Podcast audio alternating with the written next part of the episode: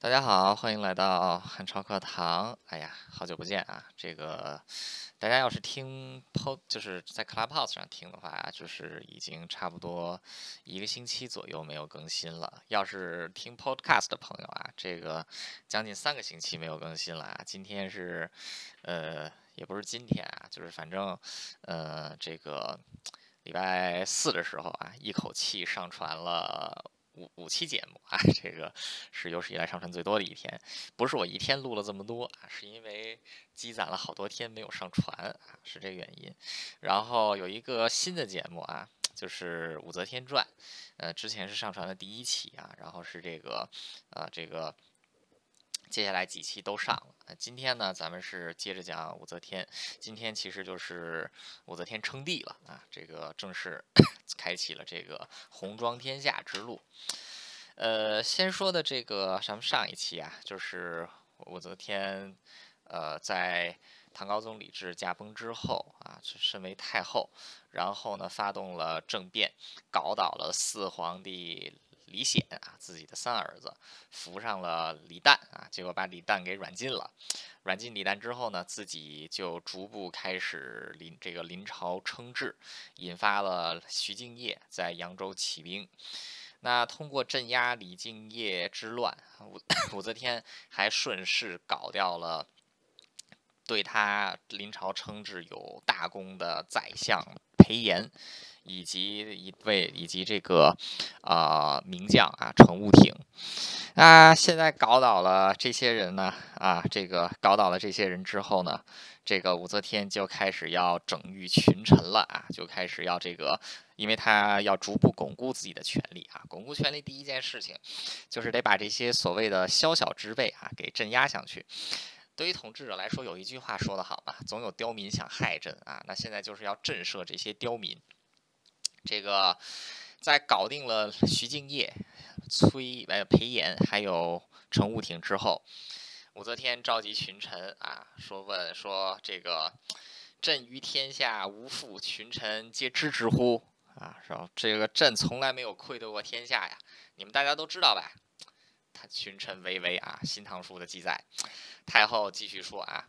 这个我侍奉先帝二十几年了啊，我这个无时无刻的不在关注天下，呃，你们的荣华富贵都是朕给你们的，天下的子民安乐啊，都是这个都是有朕的功劳，呃，后来先帝啊，就是抛弃大家啊，驾鹤西去，临死之前呢，把天下托孤给朕啊，朕这个呃，在先帝死后啊，是不爱自己啊，只只爱百姓。结果没有想到，现在啊，反叛我的反而是大臣们啊！这个真是太对不起我了啊！这个，然后太后接着就说啊，说这个在座的这些在你们各位爱卿当中，有的人是受托孤的老臣啊，但是你们有谁能比得过裴炎呢？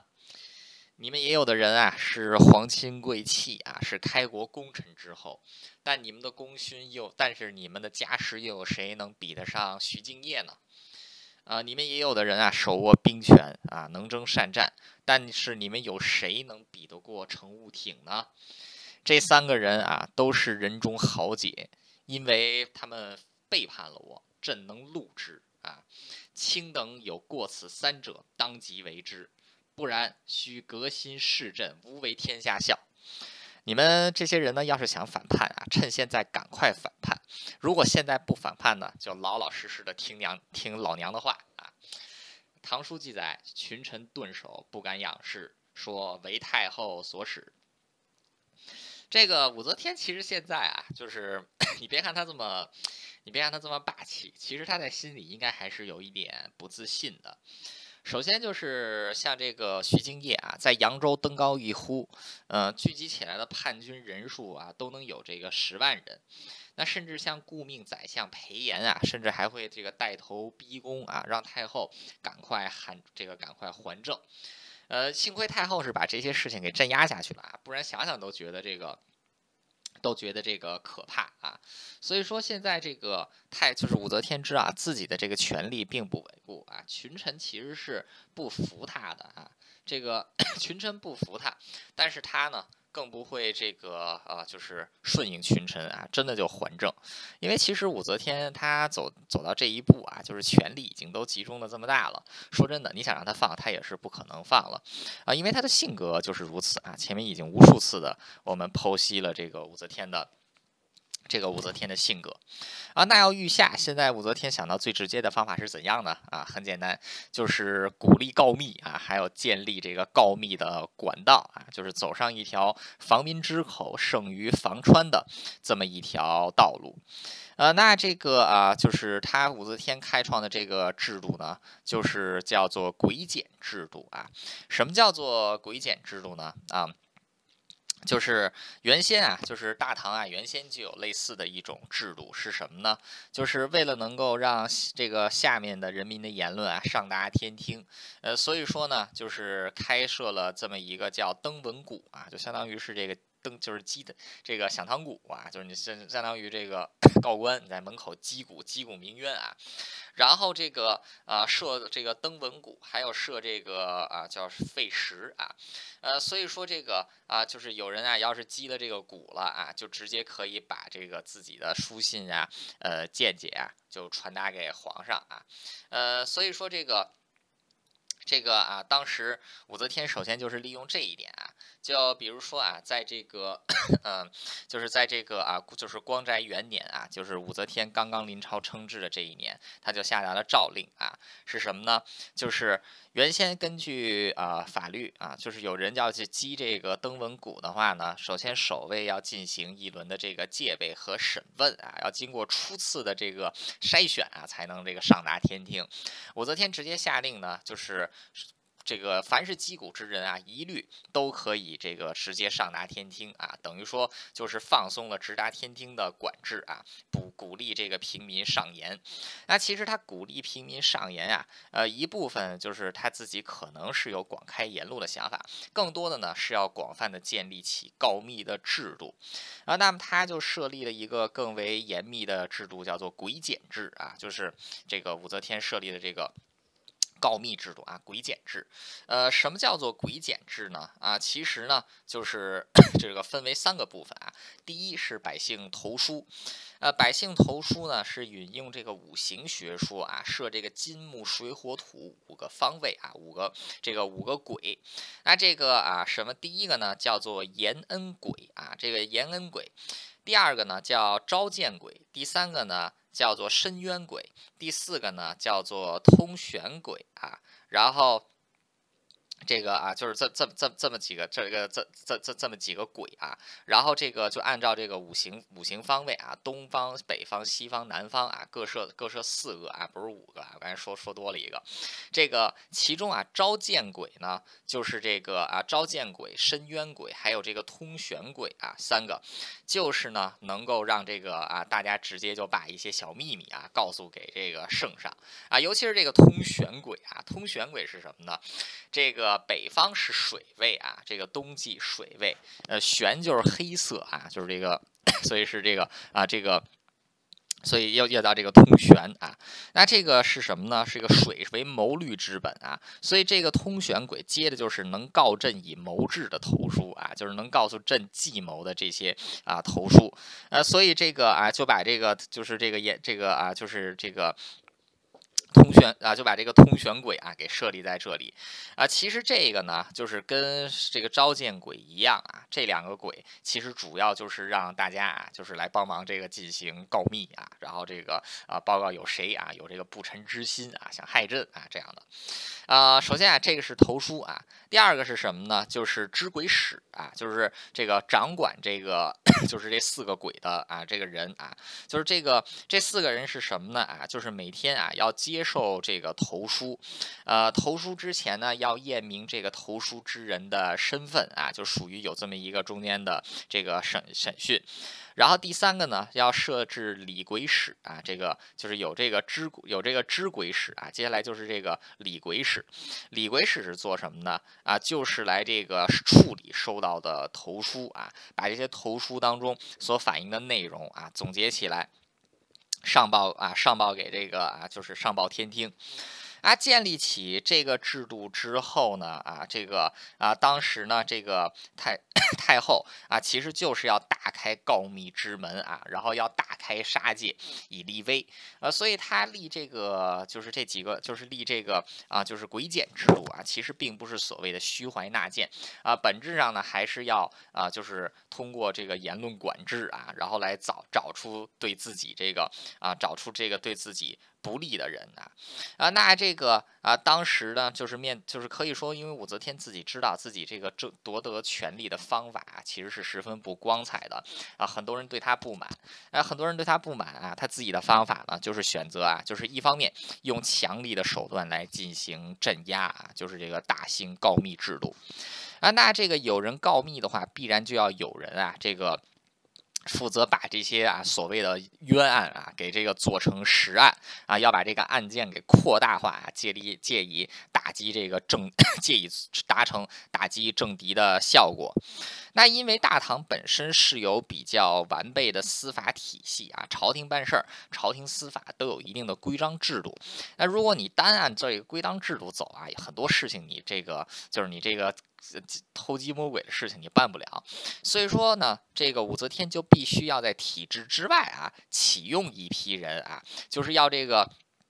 不听法令行事啊，要单凭太后的旨意行事。啊，那武则天挑的这群人呢，很多就是从这个告密的人当中啊选出来的啊。然后这群告密的人呢，就是来这个投太后所好啊，帮太后来打击这些政敌，然后呢自己也能跟着升迁啊。很多人都是通过告密啊，通过这个啊，就是 罗织这个罪案，然后这个在武则天时期成起家。那这一批人呢，就被统称为武则天时期的酷吏啊，就是像这个周兴啊来。俊臣啊啊，索元礼啊，这些人就是当时这个大名鼎鼎的酷吏啊。啊，在唐在这个《新唐书》《旧唐书》里啊，还专门有这个酷吏列传啊，这个讲这讲这两个哥们儿。啊，那这个啊，就是怎么说呢？啊，这个当时，比如说这个索元吕啊，他是一个胡人啊，他是这个不是汉人，他是个胡人啊，他就是最早的这个酷吏之一啊，这个个性十分的残忍，这个每一个案子都要牵连到几百人啊，打击这个太后的这个政敌。那太后对他呢，也是这个啊恩赏有加，多次扩大其权力。那这个由索元吕 做这个由所原理啊做了这个。就是啊，榜样之后，那底下的人那可不就拼命的效法嘛？于是像什么周兴啊、啊来俊臣啊、啊这些人就全都出来了啊。他们甚至还写了一本书啊，叫《罗织经》啊，就是训练你怎么这个搞政治斗争啊，训练你怎么来这个呃搞这个呃酷吏啊，就是你怎么去这个坑害别人啊，就写这个《罗织经》啊。呃，结果呢，就是这个啊，这个就是当时这个大告密一起啊，这个冤狱不断啊，就是啊，一方面呢是造成成了。这个啊，大量的冤假错案啊，很多人因此被打击啊。但是太后呢，也通过如此的方式啊，通过镇压自己的政敌，那也是巩固了自己的统治地位啊。然而，终究是像这个少公见厉王指棒那样啊，就是这个是防民之口胜于防川啊啊，所以人人恐怖自危啊，这个道路一目啊，就是这个真成了真真到了这个。这个防民之口胜于防川的这种地步了，啊，这个当时的情况可以说是十分严峻啊，就是这个很多人都对此不满。啊，比如说唐朝时期有一个很有名的文学家啊，陈子昂。啊，其实我个人认为陈子昂是可以位列这个明唐宋八大家的啊，但是这个没有被列进去啊，咱不管怎么样吧，啊，陈子昂他当时就曾经啊，就是。这个啊，曾曾经这个上书啊，这个上书给武则天啊，说这个 就是啊，现在啊冤假错案太多了啊，就是你通过这种啊这种肮脏的手段实在是不行啊。那比如说这个上以息人主之旨，下以图容身之力，循吏既多，则不能无滥啊，滥及良善，则淫行成矣啊。说你这个就是啊无限的扩大刑罚啊，这个怎么能可以呢啊啊？其实就是陈子昂在这里其实就是在啊批。批评啊，太后是借酷吏之手来实行这个啊恐这个实行恐怖统治啊。那这个啊，其实这个太后啊，当时武则天啊，这里还是得给她说句公道话啊，就是她的这个统治主要呢都是反对政敌啊，维护自己的威望而主，呃，本质上打击的都是这个。本质上啊，打击的都是这个官僚啊，就是他并没有太多的涉及到这个普通普罗大众啊，就不是这种胡乱的屠杀啊。当然，到这个 就是酷吏最盛行的时候啊，还是有不少的平民百姓啊受到这个波，这个还是有不少的这个平民百姓啊受这个受到受到波及。啊，那这个呃，不管怎么样啊，就是武则天啊，至少现在啊，就是呃，这个呃，他就是扩大用酷吏啊，扩大这种打击面，啊，但是呢，也有一些人啊，就是有少数人是被陷害啊，但是这个又能侥幸免祸啊，就是主要是这个呃，就是走走运气比较好啊，这个。这个就是又捡下来一条命啊！那他们大多呢，也都是啊，就是无一无处这个无独有偶，都有一个共同点，就是什么呢？呃，他们都不直接触及啊，就是武太后的这个啊掌权的动机啊，还有他本人的忌讳。呃，太后掌权的动，太后搞这些事情的动机，就是为了巩固自己的统治啊。他的忌惮呢，就是别人对他的权力发出挑战啊。所以一般来说呢，只要没有涉及到啊，对这个武后的权。权利啊，还有他的安全感产生威胁的人，呃，还是有这个一条活路的啊。比如说像这个啊张金楚案啊，就是其中一例啊。这里就不读，这个张金楚案大家可以去自己查一查啊。这个就这个就不多说了啊。啊，那这个当时啊，就是武太这个武后啊，其实在早期啊，就是在这个他还没有正式这个杀的，他还没有对裴炎、徐敬业还有这个 程武挺啊动手之前啊，当时武则天啊，出于为了保护自己的权利啊，他其实还算是比较安分啊，所以这个面子上至少得挂得住啊。比如说啊，当时的宰相啊，就是在太后啊刚刚呃，就是开始就是天这个太。天皇刚刚过世啊，太后刚刚这个开始掌管朝政的时候，呃，有一名大臣啊，叫这个刘仁轨，已经是四朝元老了啊。刘仁轨，这个唐高唐高祖啊，这个李渊的时候就有他了啊。现在李渊、李世民、李治啊，现在都到李旦了，这个是四朝老臣啊。这个 当时武则天啊，通过发动政变废掉了自己的儿子。这个李显，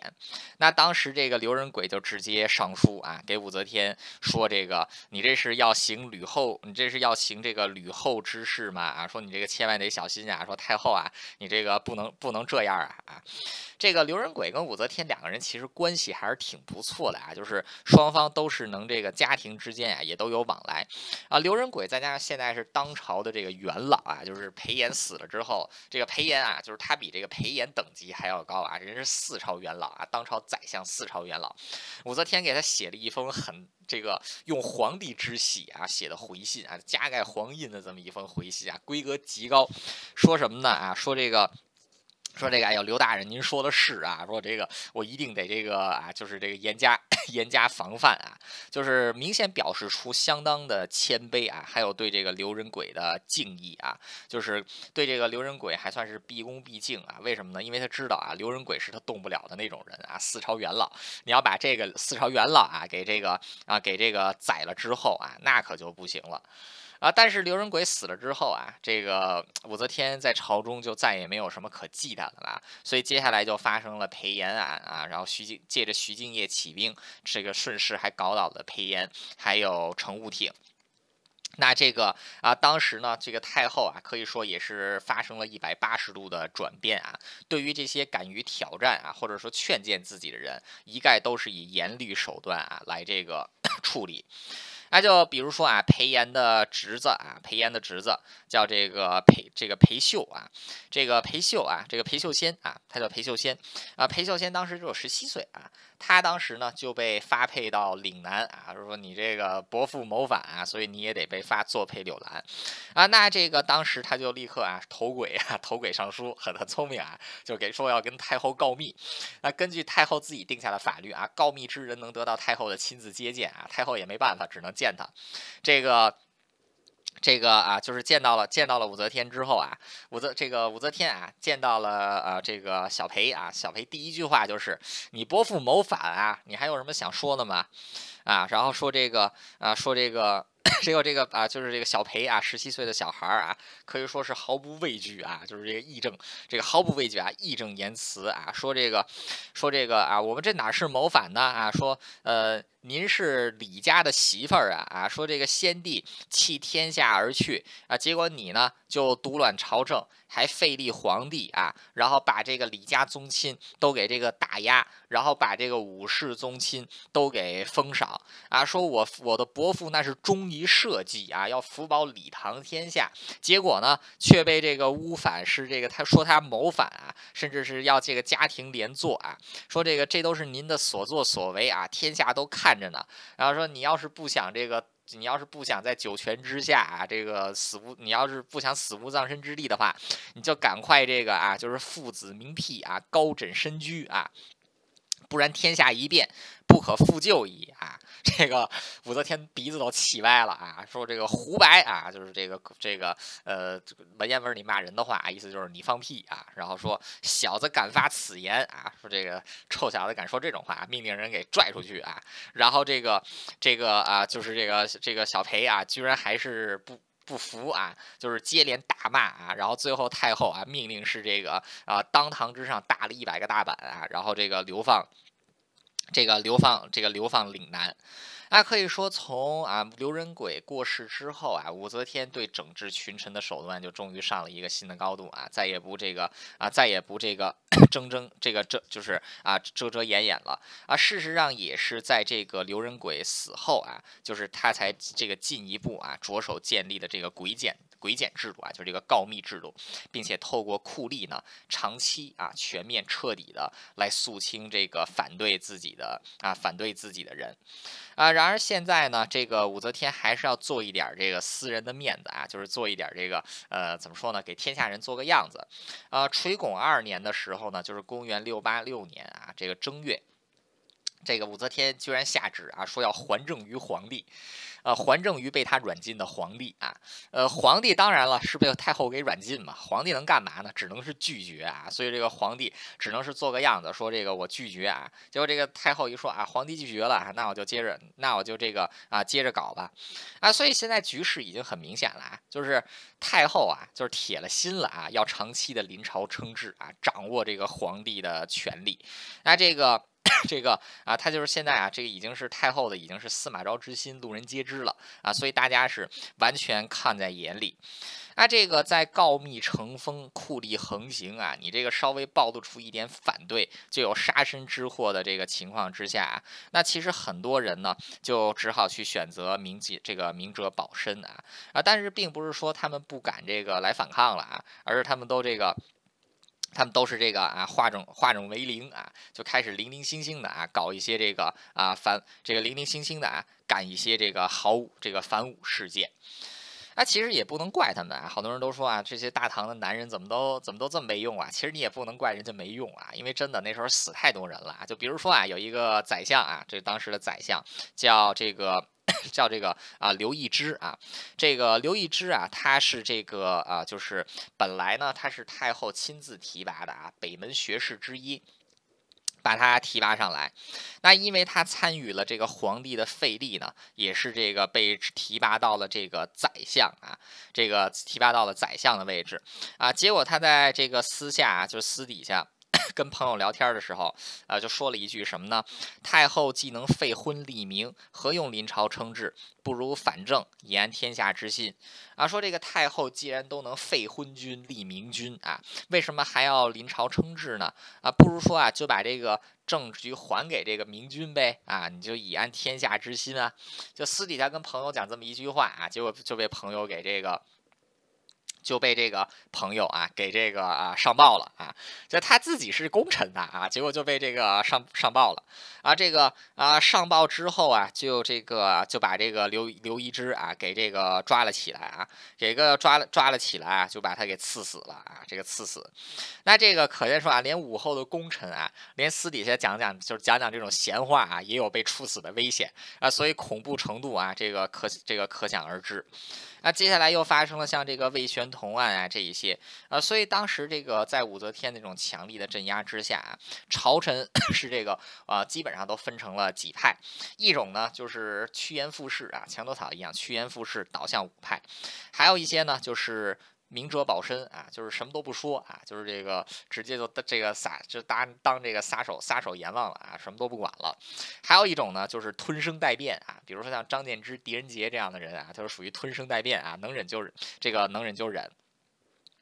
呃，那这个眼看朝臣啊，像这个像这个样子啊，就是那现在呢，就是李家的宗室啊，就是李唐宗室，那自然而然呢，也会成为武则天第二个整肃的对象啊。因为对于武则天而言啊，这个朝臣是一个威胁啊，宗室更是威胁啊。因为毕竟自己的身份是李家的媳妇儿啊，李家这些人，这个迟早是要这个处理的。那当时大唐的这个制度啊，大唐其实是有一定的这个分封制的啊，就是，但是呢，当时的这个分封跟西周的那个分封它不一样啊，这个他们是有封爵无国土，有属官无实职啊，就是什么意思呢？明明是有爵位啊，但其实封邑并不多。除此之外呢，他他们虽然是有这个官职啊，但是却没有实际的权利啊，所以很多的这个宗室啊，是空有一个名号啊，没有什么。这个没有什么实际的这个实实际的这个成这这个权利啊，但是也有一些人呢，通过参与朝政啊，就是自己的这个势力呢比较大，所以当时对宗室来讲，一方面他们是属于李唐皇室，另外一方面呢，宗室当中确实有一些人是具有一辈的一定的政治实力的。那么眼看着这个武则天啊，这个。大肆啊，这个整肃朝臣啊，同时呢，这个之前就有对李唐的皇室啊，多多有一些打压。那这些皇亲国戚啊，自然而然的，就是也是有这个担心啊，就是自然也有这个，自然也有这个担心啊。那这个啊，当时啊，就是到了这个垂拱四年，也就是公元六八八年的时候啊，这个公元公元 六八八年的时候，那这个宗室啊，终于是坐不住了。啊，首先是在公元六八八年啊，这个发生了这二月的时候啊，太后命令自己的情夫啊，就是叫薛怀义啊，本名叫这个冯小宝啊，这个原来是洛阳城一个呃卖什么的来的，反正是洛阳城的一个商人啊，后来是这个因为长得很高大啊，结果这阴差阳错就进了宫啊，然后成了这个武皇武太后的情夫啊，然后还给他这个呃过继，给他过继到了当时的一个大姓啊薛氏，然后给他取名啊叫这个薛怀义义。啊，这个让薛怀义啊主持来修建明堂啊，这个来修建这个明堂。除此之外呢，还要这个进这个还要接受这个宝图啊，这个待会儿我们去细讲。然后呢，这个建这个建明堂受宝图之后呢，还加尊号啊，圣母神皇啊，圣母神皇啊，这个大家想一想啊，非常的这个。这个非非常的这个霸气的这么一个封号，那眼看太后都已经做到这种地步了啊，这个原先这个李唐皇族啊，可以说已经是这个已经是如坐针毡的时候啊，看到武则天现在居然敢给自己上如此的尊号啊，圣母神皇，那所以宗室啊，终于是开始这个。这个啊，坐这个中室终于是开始坐不住了。那当时在这个韩王啊，也就是这个啊高祖皇帝的第十一个儿子啊，就是这个韩王啊李元嘉，这个李世民的十一弟啊，这个当今皇当今皇帝的这个是当今皇帝的十一叔祖啊，就是这个就是这个。最高辈分的人啊，就开始联络一些皇室啊，这个皇室当中有实力的人，同时呢，这个告诉他们啊，就是这个由他带头来来劝说这个李唐皇室啊，这个来一起反对武则天。那最终呢，宗李唐宗室啊，这个就打算啊，要这个起兵啊。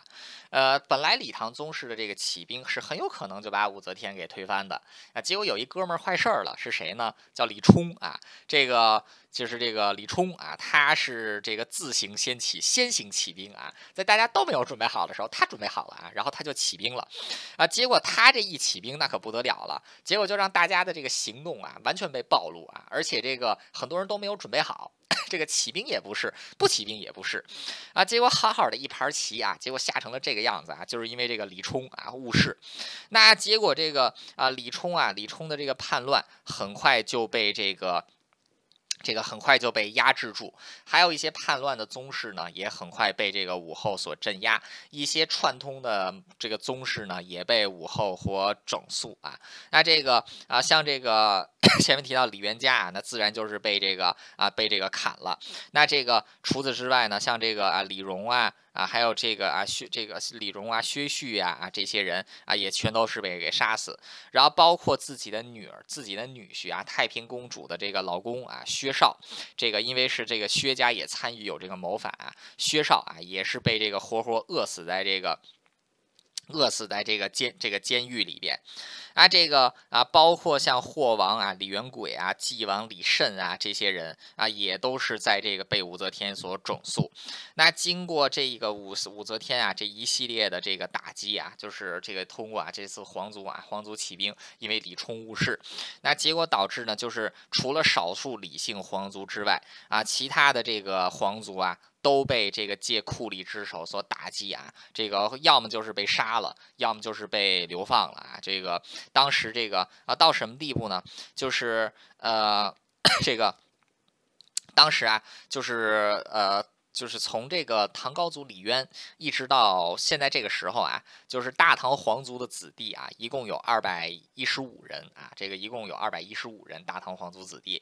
呃，在这一百在这二百一十五人里边呢，啊，当中呢有一百一十三人是死于非命啊，就是有的人呢是这个呃，就是呃病这个病死了，有的人是这个战死了啊，有的人是这个政治斗争当中失势了啊，有一百有这个一百多人，其中有六十三。三个啊，其中有六十三个人是武则天干的啊，就是这个死掉的人里一一半啊，是这个武则天一个人干的啊，是这个占到了宗室事故率的百分之六十啊，所以你想想他的这个整肃面啊，是有这个他的这个整肃面啊是有多大？那可以说通过这个啊，就是搞掉这些皇室啊，像包括后来啊，《资治通鉴》里称这个武则天叫燕啄皇孙啊，就是一只这个都啄食这些皇亲国戚的燕子啊，就是其实讲讲啊，也并不为过。呃，那么呃，这个接下来武则天就要进一步巩固自己的权利了啊，就是通过这个告密制度啊，还有这个严残酷统治啊，终于是把这个临朝称制给坐稳了。那接下来就要扩大自己的权力。这个呃，自秦汉以来，就是从这个春秋战国时期啊，齐国开始就这个五行五德终始啊，就五行学说。到了秦朝和汉朝的时候呢，经过一系列的这个。经过这个一系列的啊改进演变之后，呃，这个所谓的五德忠史啊，还有这个天人感应啊，就逐步融合到了一起啊，就是这个叫天意史观啊，呃，简单来说就是天人推移。这个天人感应啊，君权神授，呃，怎么说呢？就是比如说有一个人啊，得到了天命啊，他有德啊，得天命，然后呢，他就推翻了这个无德之王朝啊，建立了这个新的王朝。然后呢，这个如果他的后人呢失去了德行啊，他就失去了天命，那另外一个人就会替替取代他啊，就所谓的这个，就是所谓的这个。什么啊？苍天已死，黄天当立啊！就是说这个苍天无德，所以苍天死啊；黄天有德，所以黄天立啊。就是张角当时喊出来的啊，就是这个苍天已死，黄天当立啊，大概就是这么一个意思啊。呃，所以这个啊，当时呢，就是很多篡位之人啊，就比如说王莽啊，这还有像曹丕啊，都是用这种方法啊，就是借用这个天意史观啊，来为自己这个证明啊。像包括后来的这开国君主啊，都喜欢这样说，这个承天命啊，是这个承天命啊，所以。所以说这一套这个武德忠史啊，还有这个天意史观，其实呢，它是这个。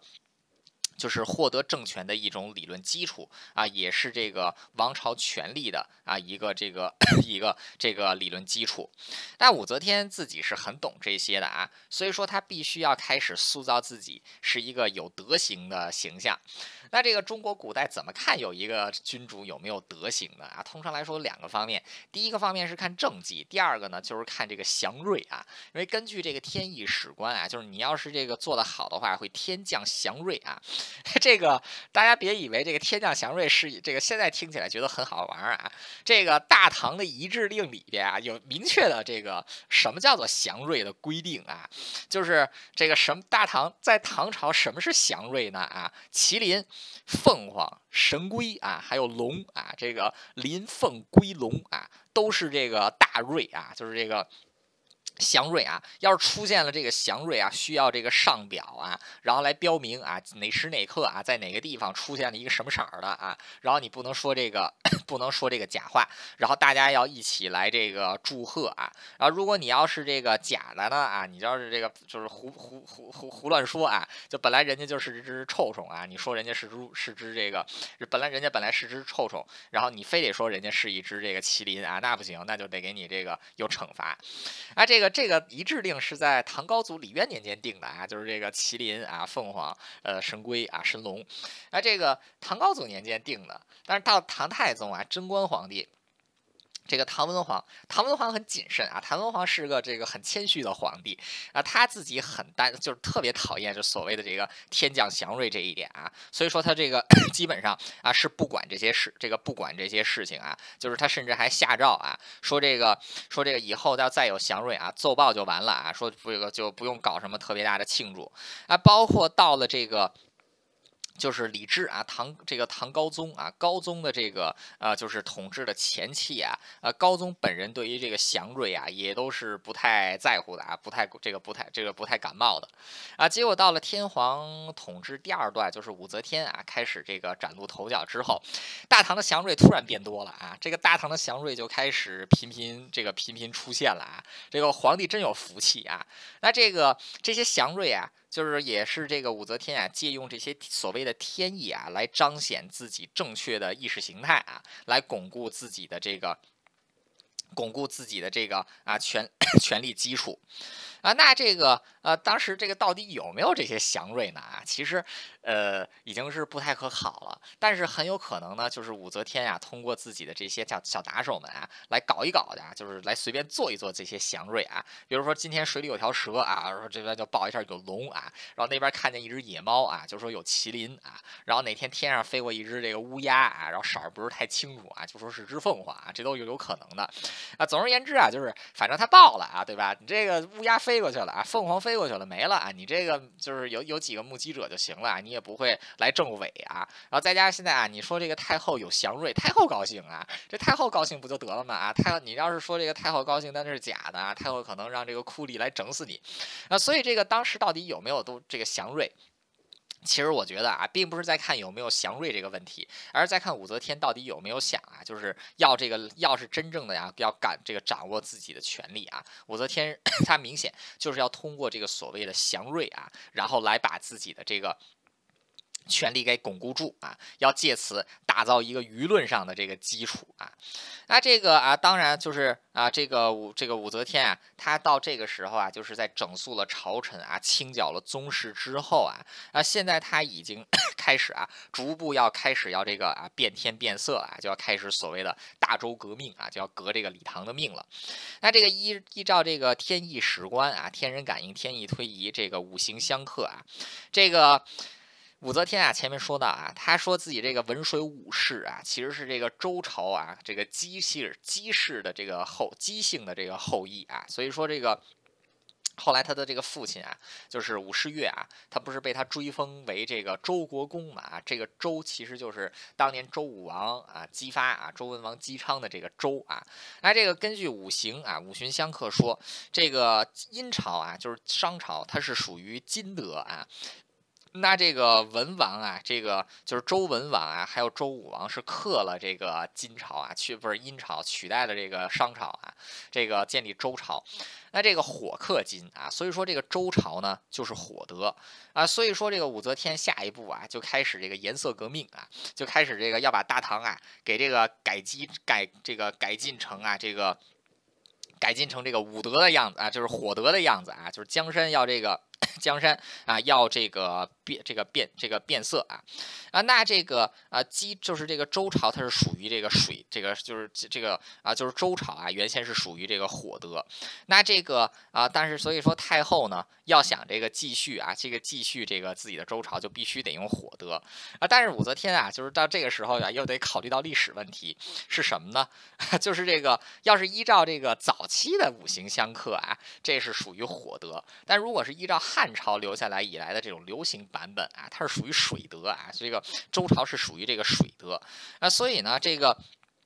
而且更有意思的是什么呢？就是这个大唐啊，它是宣称这个继承至这个北朝的这个正统。那大唐啊，按自己的这个五行，按这个五行来推算啊，这个它是土德啊。那问题是土克水呀，啊，这个就是兵来将挡，水来土掩嘛，土克水啊。你要说自己是这个水德的，你要说自己是这个水德的话，你等于被唐克了。那现在你是要克唐啊，啊，所以你是不能要这个，所以你是不能要这个水德啊。所以这个武则天啊，决定啊，抛弃了这个就是汉。汉朝以来的这个流行的这个武德啊，武德理论，改用最早的那一套啊，说自生生说自己是金德啊，为什么呢？因为金，因为这个啊，就是因为啊，说自己是这个金德，为什么呢？因为金克木啊，就是自己既不是属水，也不是属火啊，自己是这个属金啊，就纯纯是为了克大唐啊，就是他这个他的这个五行理论用的很好啊，单纯是为了克一个人来用的啊，就是这个呃，非这个非常的啊，非常的这个就是这个。目的非常的单纯啊，呃，所以这个啊，就是 说自己是这个金德啊，啊，建立的这个金德呢啊，就是旗帜啊就要改成这个金色啊，然后这个啊就要就是这个啊，同时呢还改了一些其他的典籍啊，一切都是抛弃所谓的这个土德，改用这个金德啊。总之，这个江山这个江山变色的这个征兆啊，已经是隐隐欲现了啊。那这个除此之外呢，他还这个改正朔啊，就改这个年号啊，换这个衣服的颜。色色啊，然后这个订立这个就改一些法制啊，改这个官名啊，这一些啊，逐步呢就开始有这个啊，就是往这个啊变天的方向来这个啊靠拢啊。除此之外呢啊，这个为了培养和制造这种有利的意识形态啊，在这个大肆进行颜色革命的同时啊，这个武则天啊，她还就是。把这个主管教育的国子祭酒啊，给改成这个，给改成这个，就是军祭酒啊。啊，这个军祭酒呢，就是让这些武士子弟和驸马们啊为这个祭酒，然后呢，让他们呢来宣扬自己的这一套理论呐，然后来进行的这个，来进行这个教化啊。啊，但当时呢，就是当时这个进民间啊，其实。这个当时对在民间呀，很多人对武后的类似的做法其实是这个不满的啊。就比如说啊，有这么一件事情，就是在公元六八六年啊，垂拱二年，就是当时啊说这个啊，就是这个啊，当时说有一个地方啊叫新丰县，新丰县呢有废山涌出啊，就是有这个地裂或者是滑坡之类的啊。然后这个 就有人啊说是这个祥瑞啊，地震和滑坡都能说是祥瑞啊，你想想这有多少是真的吧？好吧，不管怎么样啊，这事儿是祥瑞啊。就是投这个太后所好，呃，结果呢有一个这个。啊，结果这个有一个平民啊，叫于文俊啊。于文俊说这个是什么呢？这玩意儿叫地气不和。为什么地气不和呢？以女处阳位啊，以女子处阳位，反义柔刚啊，就是你这个 阴阳失调，刚柔刚柔不济啊，你说这个样子啊，所以你这不是祥瑞，你这是灾祸啊！太后大怒啊，把这个于文俊给杀了，还顺便牵连了好多人啊，所以这个就是看起来民，就是这是有民，就是这是有民意的。很多人其实对这个武则天啊这样的做法，其实是。这个是这个不满的啊，所以武则天她也知道赶朝换代其实是需要民意基础的，那所以现在呢仍然是要等待一个时机。那终于到垂拱四年啊，也就是这个李唐宗室叛变的那一年，就发生了这个所谓的宝图事件啊，就是这个叫这个 就是唐同泰啊，唐同泰献宝图。呃，唐同泰呢是雍州啊，雍州人啊，他是这个啊，就是所在洛水啊，就是这个洛水得到了一块啊和这个浮屠啊，就是这个一块石头啊，说这个石头啊是这个祥瑞啊，可能就是一块这个。可能就是一个这个呃，就是一个这个啊，就是漂漂亮一点的石头啊。然后呢，说这个石头啊，上面有八个字啊，什么呢？圣母临人，永昌帝业啊。说这个啊，这个天降神瑞啊。说这个石头上有字啊，是这个天圣母临人啊，永昌帝业啊，就是让圣母称帝。石头怎么会平白无故的天然的出字呢？这明显就是有人这个肯定是有人为之啊啊，对吧？这个具体是谁做的啊？这里就不不这个这这里就这个。不多猜了啊，但是根据这个《新唐书》啊，根据《新唐书》和《旧唐书》武承嗣传记载，这事儿是武承嗣干的啊。武承嗣这个命人在上面刻的字，那结果这个百一看又是祥瑞啊，百官都上表祝贺啊，然后说这个 这是好事儿啊，然后又有人啊拍马屁啊，怎么拍呢？他说这个献宝这人叫唐同泰啊，大唐的唐啊，一统的统，太平这个啊，就国泰民安的泰啊，这个除了之外呢，他的籍贯啊是永安啊，雍州永安县，这名字也是。神祥瑞啊，说这个大唐啊，跟这个五州啊一起同泰啊，然后呢，天下永安啊，你想想这这多好啊，这太太祥瑞了啊！这个百官是这个进一步歌颂啊啊，说这个啊应该举行大礼啊，然后这个来答谢上天。这个武则天啊，直接啊，就是要在这个洛水河畔啊，就是像这个洛神一样啊，在洛水河畔，然后呢，来这个接受宝图啊，然后就是要所谓的承受这个宝图的天命啊，并且加尊号为圣母神皇，那进而就引发了我们刚才 所提到的啊，这个就是李唐宗室啊起兵的这一出这个。这个这一出的这个这个这个大戏，啊，那这个啊，就是可以看得出来，就是武则天她是借用所谓的这些啊，就是所谓的祥瑞啊，在这个天人感应啊，在这个啊这个天意史官的这个舆论加持之下啊，为自己正式取得大权啊，为自己这个称就是自己称帝来制造这 来制造这个舆论基础。那他在这个洛水洛水河畔啊，所受受这个啊，就是伪造的宝图啊，其实也是为了自己这个。啊，就是开这个开国啊，做的一出大戏。那同样的，前面提到就是让他的情妇啊，薛怀义来做这个。来在来做这个啊，这个明这个明就是明堂啊，那其实也是这个 有点像立正统的意思。呃，什么叫这个明堂呢？啊，明堂啊，其实就是法则天地，同理阴阳啊，顺时节而调和万物的啊，就是这么一个地方。呃，天周朝的时候啊，天子所这个天子所处之处啊，就是明堂。那所以说这个啊，明堂呢，就是建立明堂，在政治上啊，其实是具有极为重大的意义的啊，是相当于是这个标志着天子的这个正肃啊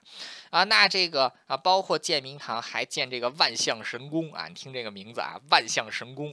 那在万象神宫建成之后，在垂拱五年啊，也就是受宝图的第二年，公元六八九年。这个正月啊，这个圣母神皇武则天啊，在这个万象神宫举开这个 举开啊这个大宴啊，然后这个啊这个举举行这个大宴。那举行大宴的时候，他也是以这个皇帝啊，以这个天子身份啊，然后来这个啊来这个就是来主持。啊，可以说经过一系列的舆论的铺垫啊，经过这个对群臣还有这个宗室的血腥的镇压啊，武则天到此啊，可以说是营造了一。个个这个就是大，要么是这个大臣啊，就天下之人，要么是趋炎附势，要么是明哲保身，要么是图谋待变啊，没有人再敢出来反抗他了。那终于是在永昌元年啊，公元六八九年的十一月一日啊，这个圣母神皇武则天啊，再次在万象神宫啊这个大宴，然后呢选择啊，然后宣布啊大赦天下，改元载初。然后呢，使用周朝建制啊，这个以此月为这个正月啊，以这个啊就是永昌元年的永昌元年的十一月一日为这个载初元年的正月啊，然后正式 把这个啊大唐的这个年号啊给改成了这个啊改成了这个五周，那可以说做到啊做到这个这一些啊，这个做到这一些啊，那这个。武则天啊，到这个时候还没有正式称帝啊，只是改了这个年号啊，然后还改了这个啊，就是所谓的啊，就是这个啊，就是周朝的这个啊，用周建子啊，用这个周制啊，就是这个周朝的制度建子啊，但这个时候啊，依然还是这个大唐的啊，这个大唐的天下。啊，那这个当时武则天所这个接下来要走的一步呢，就是祥瑞已经都用完了啊，接下来就要改用这个宗教了啊，用所谓的这个神佛之事来为自己进行这个。来为自己啊来进行加持。那前面提到他这个临朝称制的那一年啊，所用的这个年号啊，光宅，还有之后的这个垂拱啊，那都是 这个啊，就是属于是有这种所谓的啊历，就是啊光复旧朝啊，光复周朝，然后这个圣母临朝的这样的这个啊，就是寓意在里边啊。那么这一次呢，他在利用的这个宗教啊，就是把这个大云经啊，就是借用这个佛教的大云经啊，说这个大云经里。里边有这个啊，女主啊降生成佛啊，说女主降生成佛来统治天下。然后呢，经过这个薛怀义等人的啊这个注解，就说这个啊这个所谓的女主啊，就是这个武则天啊，也就再加上武则天信佛教啊，所以她女主成佛啊，所以说呢，她就是那个这个有大云经的这个寄寿。啊，《大云经》里边呢是这个啊，有这个类似的讲法啊，但并没有说什么女主称成佛啊。《大云经》里面是怎么说的呢？是说这个净光天女啊，执佛出世之时，这个净光这个净光天女呢，舍却了自己本身的形态啊，然后这个啊，成为了一个这个啊，成为了一个这个就是受出自己的女相啊，就是抛弃自己的本相，变出自己的这个女相，为了化众生而而变成。成了女子身，那之后呢？这个灭佛七百年后啊，然后这个。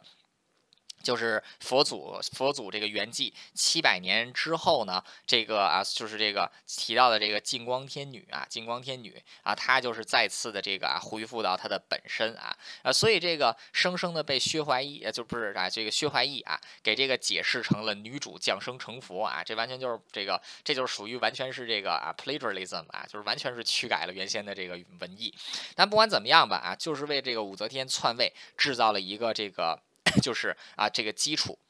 啊，到至此啊，就是当时信仰的两大主流啊，儒教这个还有佛教啊。儒教就是刚才说的那个天意，这个天意史观，还有佛教呢，就是这个大云经啊，都已经成为了武则天啊，这是掌巩固自己权力的这个根据啊。所以在载初元年，公元六九零年啊，九月九日重阳节啊，这个重阳节，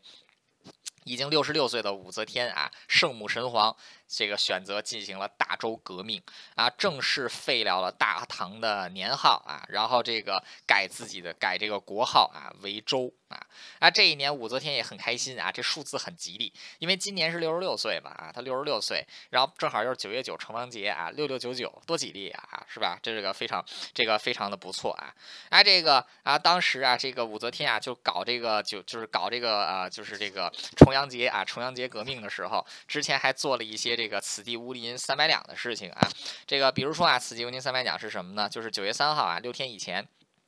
又是个六啊，多吉利！这个有一个御史，这个侍御史啊，叫这个傅由义啊，突然就率领这个关中百姓九百多人啊上表啊，说这个 要改国号啊，改这个唐啊为周，同时呢把这个李氏啊都给赐姓，叫这个武氏啊。然后这个啊，他们是说这个啊，就是这个啊，就是说啊，要这个让女皇承天命。哎，你这个放在任何一个时代啊，你突然命令让上表给皇帝，让皇帝改年号啊，这。这个改国号，这是大逆不道之事啊！这是可以杀头的啊！结果没有想到的呢，却被这个武则天啊，是这个给这个啊，就是称赞他们啊，说这个。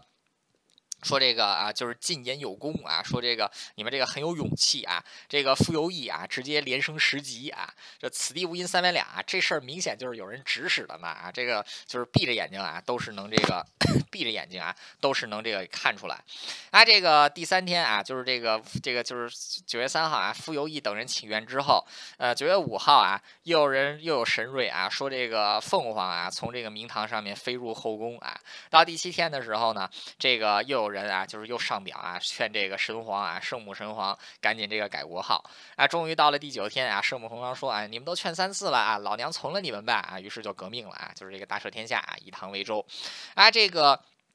可以说武则天啊，她称帝啊，就是可以说一开始是经过了自己对于群臣的整肃，对中肃对这个宗室的血腥的镇压啊，以及利用这个啊，就是舆论啊，建立自己的这个啊，就是所谓的啊，这个成 就是自己权力的理论基础啊，所以他的革命建国的这个理论呢，就是以这个三统五行啊，正这个三行三统五行学说啊为本，然后呢，这个以啊，就是天意史观啊。再配合佛教为自己制造这个舆论基础啊，同时呢，大量的这个说啊自己有这个祥瑞啊，然后来为自己增加自己所谓的承受这个天命啊，然后呢。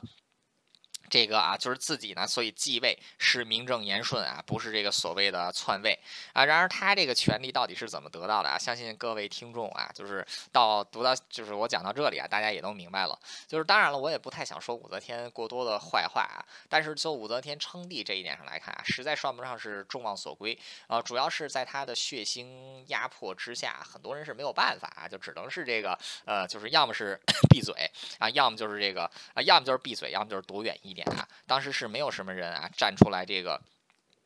这个啊站出来是这个看反抗的。呃，所以说这个武则天啊，她脸皮也真是挺厚的啊。就是这个啊，就是你要想当皇帝，你脸皮必须得厚嘛啊。就是她非得要扭曲这么多事情，生生的为自己制造出这个称帝的舆论来啊，也是这个啊，也是挺不容易的。啊，至此，六十六岁的武则天啊，终于是成为了中国历史上唯一的一位女性帝王。这个距离她第一次入宫啊，已经整整过去了五十二年。当年十四岁的小姑娘啊，现在已经是一个六十六岁的老妇人了啊。但是是终于是走上了权力的最高的整这个权力的这个啊最高峰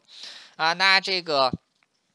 在立上了这个啊，就是啊立上了这个最高峰之后，那与之相对的就是李唐皇室还有反对力量逐步就开始沉潜啊。那首先呢，就是李唐皇室啊，这个 就是啊这些李唐皇室啊，很多人都已经受到了啊这个。就是啊，贬斥啊，还有这个打击啊，呃，就。比如说啊，像这个呃，就是自己的这个太子啊，就是这个自己之前的这个太子啊，不是太子，就是现在的这个傀儡皇帝啊，呃，李旦啊，后来的这个唐睿宗啊，这是唐睿宗李旦。那这个唐睿宗李旦啊，被废掉这个太子之后，就被幽居，这被废掉这个 不是被废掉太子，不好意思，我说什么呢？就是他在做了皇帝之后，一直都是被幽圈禁在这个后宫里面，被这个软禁啊。那这个被软禁之后呢？现在我这个自己的妈妈正式称帝，那自己也就失去了这个皇帝之位，甚至都没有被立为太子，只是称为皇嗣啊，就是皇帝的这个。皇帝的这个啊，就是儿子而已啊。那这个啊，就是紧接着啊，就是他的这个，就是他自己的这个妃子啊，刘氏，还有这个窦氏啊，就是这两个女子也被这个女皇啊，就是这个找理由给这个杀掉了。那其实她这两个女子也是被这个酷吏所诬告啊，然后这个被杀。那其实酷吏也就是想借机啊，把这个呃皇嗣给除掉，因为当时武氏的这个子嗣啊，比如说像武承嗣、武三思这些人。也是对这个储君之位啊，这个啊，就是呃，心有这个，就是这个非常有觊觎之心啊。那所以这个啊，他们当时很有可能就是选择诬告啊，就是李旦的老婆，然后来借此想要搞倒李旦啊。但这一次没有成功啊，只是让李旦的老婆们死了，并没有害到李旦。那结果这个啊，这个啊，就是这个两个多月以这个两个多月以后啊，就这件事情爆发两个多月以后，就是长寿二年啊。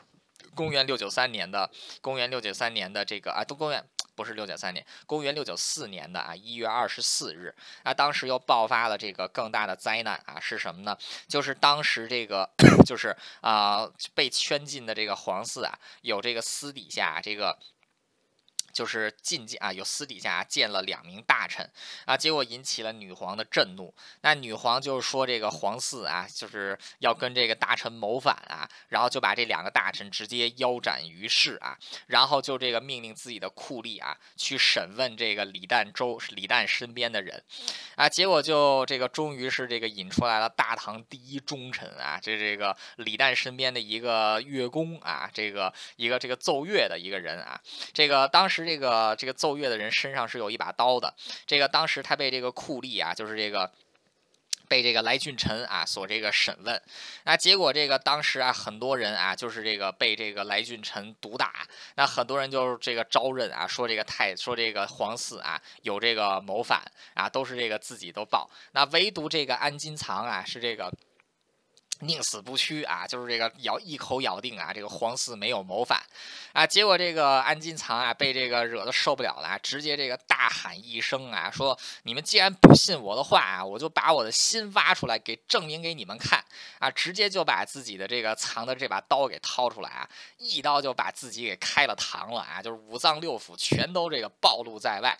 把这个来俊臣给吓的呀啊，然后这个把这个来俊臣给吓的啊，这个赶紧就是左右也大。乱，赶紧就有人上报女王啊，说这个安金藏啊，说这个啊，这个自剖其心啊，来证明这个，来证明这个皇嗣未反。这个女皇赶紧下令啊，让御医给他急救，这个把他的这些五脏六腑全都给塞了回去啊，然后这给缝好。结果这个安金藏命真大啊，这个这个一天一夜啊，过了一夜就醒了。醒了之后，武则天去看他啊，说这个拉握着他的手说啊，说这个我那个废物儿子啊，不能自己为自己辩护啊，才惹得你变成这个样子啊，都已经 就是，然后这个啊，这个女皇一看啊，说这个安金藏都这样了啊，说这个这明显就是不反，这个没哪有谋反之心啊，这都剖心了啊，那所以这个太子等于因为这个安金藏的啊这剖心之举，是在这次算是捡回了一条命。啊，后来在被软禁了十五年之后啊，就是这个整整过了十五年之后啊，太子啊，就是这个皇嗣啊，这个李旦才被放了出来。呃，皇嗣在被软禁的时候是二十二岁啊，放出来的时候已经三十七岁了。啊，后来安金藏啊也是得了善终啊，安金藏后来很长寿。因为这个功绩啊，后来做了这个羽林羽林军的将军。那这个到了李隆基时代啊，因为自己的老爹啊是安金藏给救的，所以还专门给他这个加封啊。这个是这个是后话了啊，按下不表。啊，那这个啊，黄四的这个老婆都被杀了，黄四自己也险些啊被这个黄四自己也被幽禁啊，还险些丢掉性命。啊，黄四的儿子呢，这个可以说。也是比较惨啊，这个皇嗣的儿子也是比较惨。那这个啊，原先这个皇 就是皇嗣的这些儿子们啊，这个包括这个啊，就是李承器啊，然后这个就是这个长子啊，李承器，然后还有这个后来的啊，就是第三个儿子，啊，也就是后来的大名鼎鼎的李隆基啊。这个时候李隆基才九岁啊，然后李承器十五岁啊，直接就是被这个。就是直接是啊，就是被降为郡王啊，原先是亲王啊，被这个降为郡王啊，同时他们的生母啊，这个生母还被这个杀害了啊，所以这个兄弟六人啊，就是除了这个早死的小弟弟之外啊，其余的这个五个人呢，在这个祖母的临危之下啊，其实是像这个难兄难弟一样啊长大的。那除了这个难兄难弟之外呢，还有这个啊难姐难妹啊，这个就是这个一群难姐难妹，就是这个呃李李旦啊，还有。这个李显啊，他们的这个。他们的这个儿，他们的这个儿子们啊，就是这个儿女们啊，其实在这个时候，其实都是有这个患难之交啊，所以后来这些兄弟情感是这个很不错的。呃，明皇后来李隆基后来登基之后啊，这个还曾经追封自己的这个大哥啊，李承启，这个李承启啊为这个让皇帝啊，就追封自己的这个儿子啊，就就追封追封自己的这个 追封自己的儿子，追封自己的大哥啊为这个皇帝啊，然后还写了这个这还这个亲自啊，就是写了一写了这个悼词啊，说。一代兄弟一朝存没，家人之礼适用深情啊，就这个写的也是这个，就是啊这个。这个啊写的很感人啊，除此之外还有一个是这个啊守礼，就是这个啊就是李贤啊，就前面提到的被废掉的太子啊，后来被武则天杀掉的第二个杀掉的这个亲儿子啊李贤，李贤有仨儿，这个李贤有三个儿子啊，长子叫这个李守，这个长这个长子叫这个李光顺啊，然后这个二儿子叫这个 李守义啊，然后这个三子叫这个李守礼啊，就是安光顺、守义还有这个守礼啊。然后这个这个大哥和二哥啊，就是李光顺和李这个李守义，都是被女王用这个鞭子给活活打死的啊，只有这个守礼活了下来。后来这个守礼也做了一个安乐王爷啊，就是这个没有什么卵用的这么一个王爷。呃，这个后来因为是这个跟唐太跟这个唐玄宗李隆基啊是属于堂兄弟的关系啊，说这个。堂兄弟的关系，所以这个李隆基也没怎么管他，就让他做一个富贵王爷去吧。呃，后来就是这个，就有人告诉李隆基啊，说这个守礼啊，这个会会这个道法啊，说为什么守礼会道法呀？说这个天气啊要下雨，这个守礼就知道要下雨啊，就是说提前就不管这天大太阳有多烈啊，守雨说待会儿要下雨了，待会儿这雨肯定下来，然后过会儿这下着大雨呢，这这阴天啊阴天啊，然后这个守礼就说待会儿肯定是晴天，不会下雨啊，结果待会儿果然是晴天，不会。下雨，就说这个手里啊是有这个魔法啊，说这个是手里知天时啊，然后这个这个啊这个这个李隆基就召见自己这个堂 这个堂兄啊，然后就问他说说你这个真真是有有术法吗啊？然后这个这个李守礼啊就说。我真有什有个屁术法呀？然后说你知道我这是怎么回事吗？说我当时被关在宫里的时候，没少被咱被咱奶奶打呀啊！说这个就是这个逢年过节的时候就赏一顿鞭子啊！你说这个结果我这背上啊全都是伤啊，就是这个打打出关节炎，打出风湿病来了。这个啊，这个天上要下雨的时候啊，我这个背上就疼得不得了啊！所以我知道要下雨。这个天气要晴了，我这背就不疼了。所以我知道这个这个天晴啊，说我这哪会什么法术啊？这是被打出来的。李守礼这时候五十几岁了，边说边哭啊。啊，这个 唐明皇心里也是难过啊！你想想啊，这自己的这个难兄难弟啊，这个当时都已经被搞成这个样子啊，呃，所以说武则天啊，就是他这个心狠手辣啊，就是起码对自己的亲儿子啊，还有这个亲孙子啊，就其实这个也是够狠的啊，就是李守礼是他的亲孙子呀，都给折腾成这个样子，就别提这个 光顺还有守义这两个人了，是这个直接是被这个杀掉了啊，所以说这个。武则天啊，是绝对，呃，虎毒食子啊。到了这个时候，那当然了，武则天这个时候还是有比较宠爱的人的。就是最疼爱的就是太平公主啊，她的小女儿太平公主啊，这个李令月啊，李令月一直是得到这个宠爱啊，后来还有机会参与朝政啊。另外一个武则天独这个独独高看一眼的，其实就是未来的唐明皇李隆基啊，因为李隆基是最有胆儿的这个小孩儿。这个 当时啊，武则天都已经称帝之后啊，当时李隆基十二岁。这个明皇啊，就是这个武皇啊，召见李隆基啊。李隆基指着朝堂说啊：“这是我李家天下啊，这是我李家朝堂。”这个周围的大臣皆骇然啊。然后这个这个武则天听了反而哈哈大笑啊，说：“这才是我这说这才是我这个啊，这才是我的孙子啊。”说这个，所以说这个就是有这么一个有这么一个故事啊，就是也不知道到底有这个多少的真假。好吧，不管怎么样吧，就是啊，在这样的情况之下啊，就是武则天已然称帝啊，大臣们已然被整肃啊，宗室们都已经被打成了，被这个。打成了这个样子啊，那这个经过武则天长期以来的布局啊，终于是这个称这个称帝了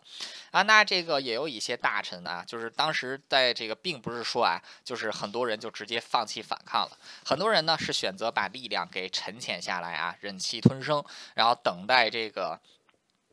等待这个啊，就是变局将起啊。那这个，比如说啊，像狄仁杰啊，像这个张建之这样的人啊，那就属于这个身在周营心在唐啊。这个虽然是做周朝的官儿，但是却是这个大唐的忠臣啊。那这个也有一些人呢，是这个 就是啊，这个通过各种各样的方法呢啊，来保住自己啊，然后这个。隐藏自己的这个意图啊，来进行沉潜啊，包括就是像这个啊李千里啊，就是唯一一个没有被受，就是少数几个没有被受到这个荼毒的这个李千里啊，也就是这个未来的，这也是一个皇族，未来也成为神龙革命的重要人物啊。那同时这个原先啊被废这个被废掉的这个太子啊李贤，李贤的这个幕僚啊，这个 就是张建之啊，张建之当时都已经在武皇称帝的时候，这个张建之都已经快这个。他都已经快七十岁了啊，也是垂垂老矣，而且还是在被流放的阶段啊。像这个张建之啊，这个此时七十岁，要过十几年啊，他才会引导这个神龙革命啊，来推翻武这个武皇的统治啊。所以像狄仁杰啊、李千里，然后张建之啊这样的人啊，也都是战血这个停了下来啊，就是他们不得不去选择沉潜，并且有了相当，并且一定要沉潜相当长的时间。好了，那这个就是武则天称帝的这个哈，就是称帝的手段啊，还有这个称帝过程当中发生的一些事情。呃，接下来的几期我们主要来讲一讲武则天时期的大唐的政治啊，还有经济，还有军事的情况啊。就是因为你要评价一个君王的话，你除了要评价他的这个个人之外，你还要看他的这个政绩。所以接下来我们会花 三到四期的时间来主要讲一讲这个武则天。